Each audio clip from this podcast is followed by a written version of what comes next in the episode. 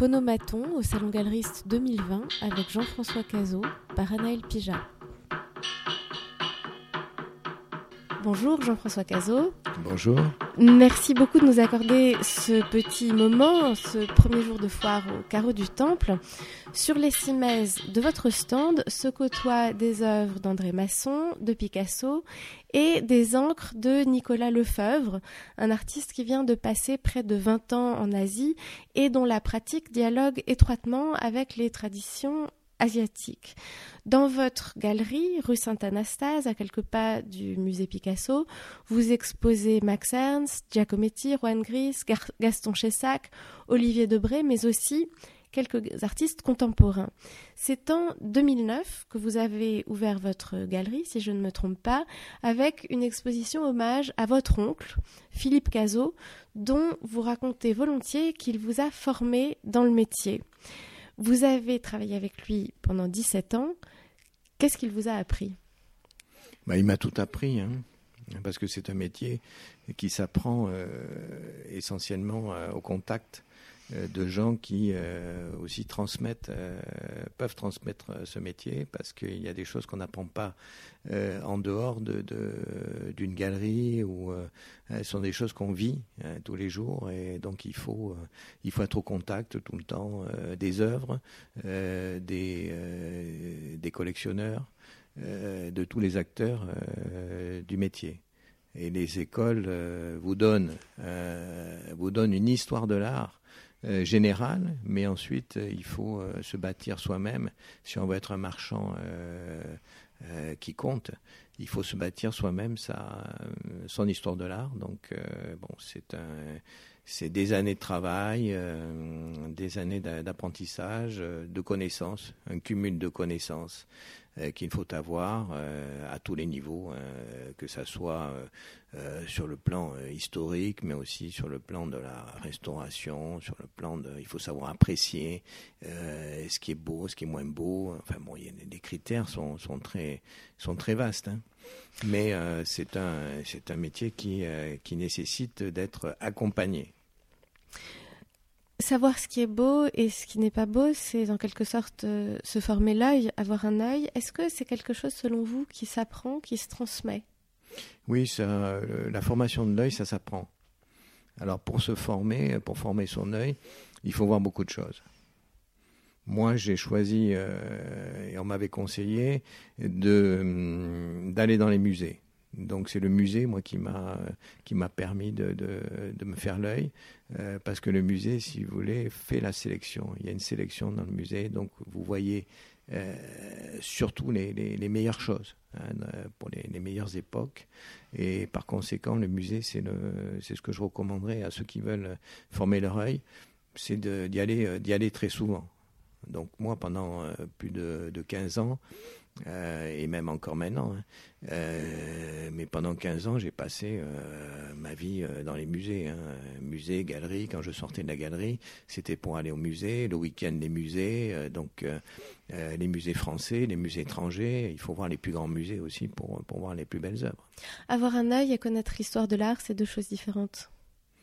Ben, l'œil, l'œil vous amène à l'histoire de l'art, à votre histoire de l'art vous construisez votre histoire. C'est ce qui vous permet de voir si un artiste et, euh, euh, pourquoi un artiste euh, a été influencé par tel autre artiste. ça vous permet de voir une œuvre aussi, de faire avancer une œuvre parce que vous allez, vous allez voir une autre œuvre qui va vous permettre de, de, de vous faire une idée nouvelle sur, sur la qualité, sur l'importance historique. Donc tout ça, c'est un quand vous vivez avec les œuvres, tous les jours, vous évoluez sur le, euh, sur la, euh, l'importance de ces œuvres. Votre histoire de l'art, quelle est-elle? Ah ben mon histoire, elle, me permet, si vous voulez, de, de, de, soutenir, de soutenir ce que je, euh, ce que je présente, ce que j'achète, ce que je vends. ça me permet de, vis-à-vis de, ma clientèle hein, et de la clientèle ou des gens qui s'intéressent à, ce que je leur présente, de pouvoir leur dire que ça, c'est important. C'est-à-dire qu'elle commence dans les premières années du XXe siècle avec quelques incursions sur le continent africain? Non, moi je, moi je travaille surtout sur le, la fin du 19e, c'est-à-dire sur l'impressionnisme, euh, et ensuite euh, sur le 20e.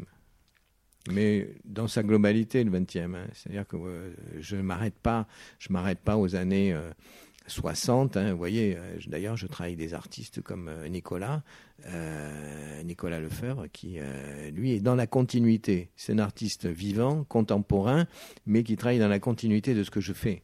Voilà. Donc il n'est pas, c'est pas de l'art contemporain, si vous voulez, qui qui, qui est marketé, si on peut dire. Mm. C'est vraiment de, de la continuité de, de ce que je présentais jusqu'à maintenant. Est-ce que vous avez toujours su que vous deviendriez euh, galeriste? Non, non. Bon, mais je.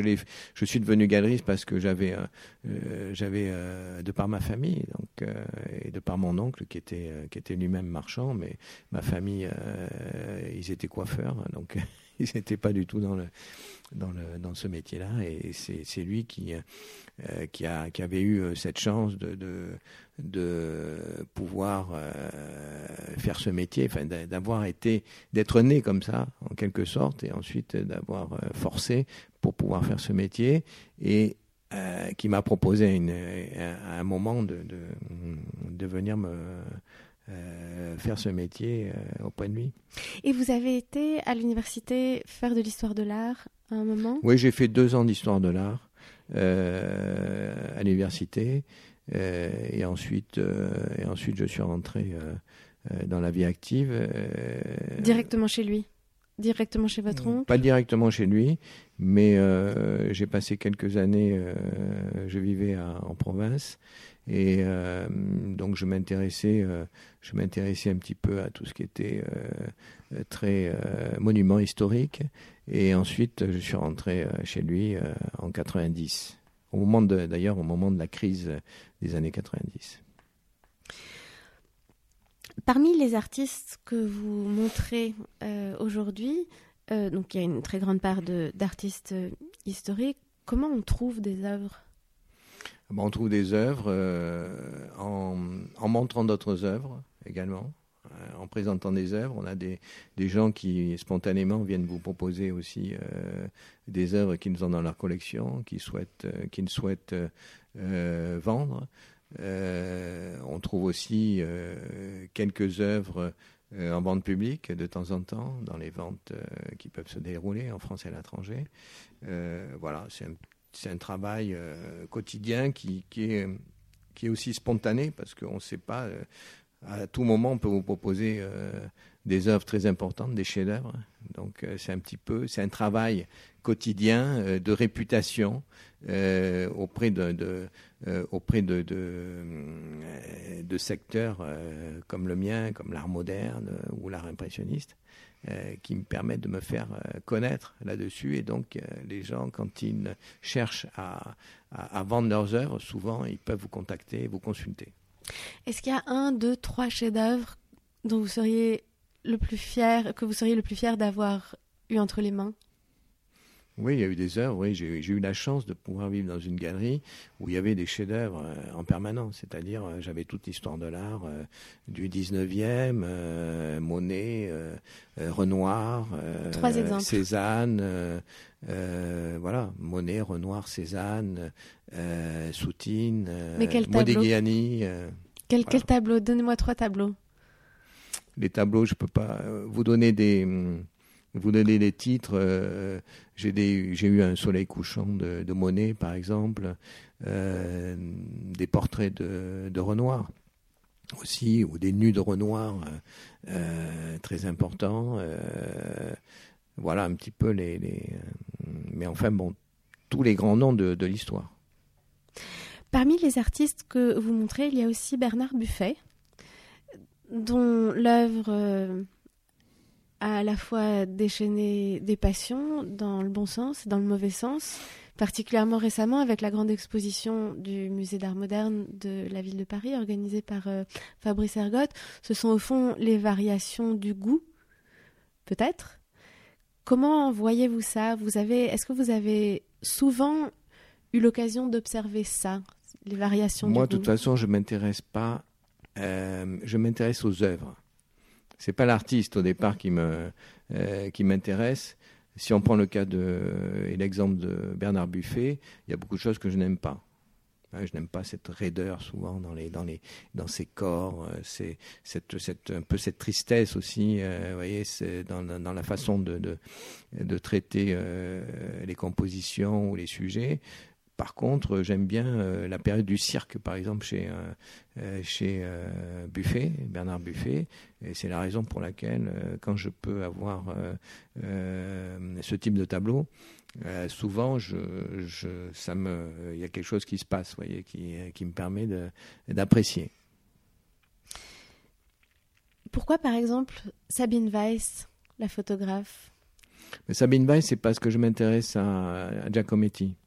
Et Sabine Weiss a été très proche des Giacometti. Euh, elle était euh, très amie avec, euh, avec Annette Giacometti. C'est elle d'ailleurs qui lui a présenté, qui a présenté Annette et, Alberto. Donc, elle a beaucoup de, photographié Alberto, son frère également Diego, et Alberto qui n'était pas facile non plus d'approche. Hein, ça lui a permis de, l'approcher et d'avoir des photos euh, euh, qu'on ne trouve pas chez d'autres euh, d'autres photographes. Parmi les artistes contemporains que vous montrez, donc on parlait tout à l'heure de, de, Sébastien Lefebvre, ce sont toujours des artistes Nicolas. Euh, de Nicolas Lefebvre, pardon. Euh, ce sont toujours des artistes qui, qui dialoguent euh, avec l'histoire de l'art, sont le fruit de rencontres. Comment vous les trouvez ces artistes-là? Oui, mais c'est une question. Euh, d'abord, je m'intéresse. Alors là, là, je, euh, je fonctionne différemment.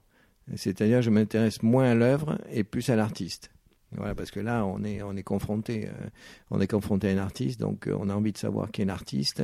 et ensuite, on, va peut-être s'intéresser plus à lui et son fonctionnement pour ensuite mieux apprécier sa, peinture hein, ou son, travail. Donc, euh, euh, bon, là, c'est là, il y a un personnage euh, qui a un très bon fonctionnement et qui, a une vie aussi très stable. C'est intéressant de travailler des artistes aussi qui qui, qui sont bon, qui sont dans un processus, voyez, ou de création permanente. et on sait que bon, ça va évoluer normalement. Hein. Et voilà la raison première hein, pour laquelle je me suis intéressé à lui, et ensuite également, euh, bon, parce que j'aime j'aime cette peinture abstraite et l'encre. L'encre aussi, c'est un quand même c'est un art important. Hein. En Asie, c'est quand même le, médium le, plus euh, euh, le premier médium. Hein. C'est pas l'huile, c'est pas l'acrylique comme en Europe. C'est vraiment l'encre qui qui domine. Donc c'était intéressant de, travailler avec lui, avec ce médium et euh, aussi ces influences qui peuvent être des influences qui viennent de, de Soulage notamment, euh, euh, des abstraits des, années 50, 60. Ce qui n'est pas toujours le cas parce que je remarque qu'il y a beaucoup d'artistes et notamment en France qui ne, ne ne sont pas très influencés par d'autres artistes français. Et donc euh, bon euh, Soulage par exemple on, voit pas tellement de gens qui sont influencés par Soulage. Donc là ça m'a frappé. Et puis bon ce travail à euh, qui donne une profondeur euh, qui est très euh, que tout le monde aime beaucoup parce que j'ai beaucoup de succès. Jusqu'à quel point vous autorisez-vous dans la manière de travailler avec lui, dans la manière dont vous l'accompagnez, de, de lui d'intervenir, enfin de lui parler de l'évolution de son œuvre et comme le font des galeristes d'art contemporain avec euh, leurs artistes? Non, mais je lui permets de, de, Il accepte la critique et moi, je, quand il y a quelque chose qui me qui peut me choquer, je lui dis et bon, euh, on fait, on peut faire évoluer l'œuvre comme ça et, le travail. Et bon, j'ai suffisamment d'expérience pour que bon, on ait un, on ait un, discours qui soit à peu près qui va dans le même sens. Le métier de galeriste, c'est aussi vendre. Comment parvenez-vous à vendre, Jean-François Cazot? Ben, il faut, pour vendre, il faut avoir une réputation. Le plus important dans ce métier, c'est de se faire une réputation. Quand on vend des choses importantes, euh, il, faut, euh, il faut avoir cette réputation qui vous permette de vendre. C'est-à-dire les gens vous achètent parce qu'ils vous connaissent, parce qu'ils savent que vous ce que vous présentez, euh, c'est bon, c'est de qualité, que la provenance est, est, parfaite ou intéressante, et euh, donc ils vont plus aller vers vous. Après, bon, c'est une question de, de, de, de prix. Ensuite, bon, mais tout est euh, tout est à un prix, euh, bien sûr, euh, le marché, on le connaît. Donc c'est surtout la réputation que je travaille et surtout pas avoir de problème, voyez, sur le marché, être, comme on dit, nickel. à qui vous adressez-vous? Qui sont vos collectionneurs? Est-ce que vous aussi vous les choisissez en fonction de leur réputation? Oui, j'essaie de les choisir en fonction de leur réputation, de les approcher. Euh, et en même temps, bon, euh, il y a un travail de galerie aussi en galerie, hein, donc euh, où on reçoit, le, on reçoit les gens hein, de plus en plus. Et également le travail des foires, où là on rencontre, voilà, on a, on a l'opportunité de rencontrer des, des gens qu'on n'a pas l'opportunité de rencontrer à l'extérieur, qui viennent essentiellement dans les foires. Et après, on essaie de les attirer aussi dans nos galeries. Est-ce que vous rencontrez, pour finir, de temps en temps des spéculateurs? Et est-ce que parfois vous les aimez? Est-ce que parfois ils vous amusent? Non, mais les spéculateurs, euh, euh, moi je suis sur un, sur un marché euh, un peu historique. Donc je sais, on sait ce que valent les artistes et on sait qu'ils produisent plus. Donc les œuvres se raréfient. Donc c'est vrai qu'on on a ce discours où on leur conseille de, de, voir quand même ce qui se passe et, d'être rapide. Hein. S'ils aiment les artistes, il faut, euh, il faut aller vite.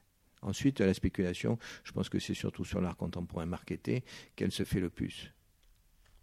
Peut-être. Oui, parce que vous avez des artistes qui valent plus cher que, que Cézanne actuellement, ou même euh, pour, pour certains artistes, euh, je dirais, de, de, de qualité très moyenne, euh, vous pouvez avoir des, des, chefs-d'œuvre. Et pour vous, quel sens cela a-t-il, pour finir, d'exposer avec une majorité de galeries d'art contemporain, comme c'est le cas sur ce salon galeriste non, mais moi je suis un peu le prolongement aussi. Euh, je suis un peu le prolongement de, euh, de, ce, que, de ce que font ces gens-là. Donc ça permet aussi aux, visiteurs de pouvoir apprécier le reste en voyant ce que j'ai moi, il voit aussi l'influence, hein, parce que tous ces artistes euh, contemporains, ils ont été influencés par, euh, par des modernes, par des, des, grands artistes certainement. Hein. et par conséquent, euh, c'est bien de, de, de, pouvoir avoir un petit, un petit côté moderne. Merci beaucoup, Jean-François Cazot. C'était Phonomaton au Salon Galeriste 2020 avec Jean-François Cazot par Anaël Pija.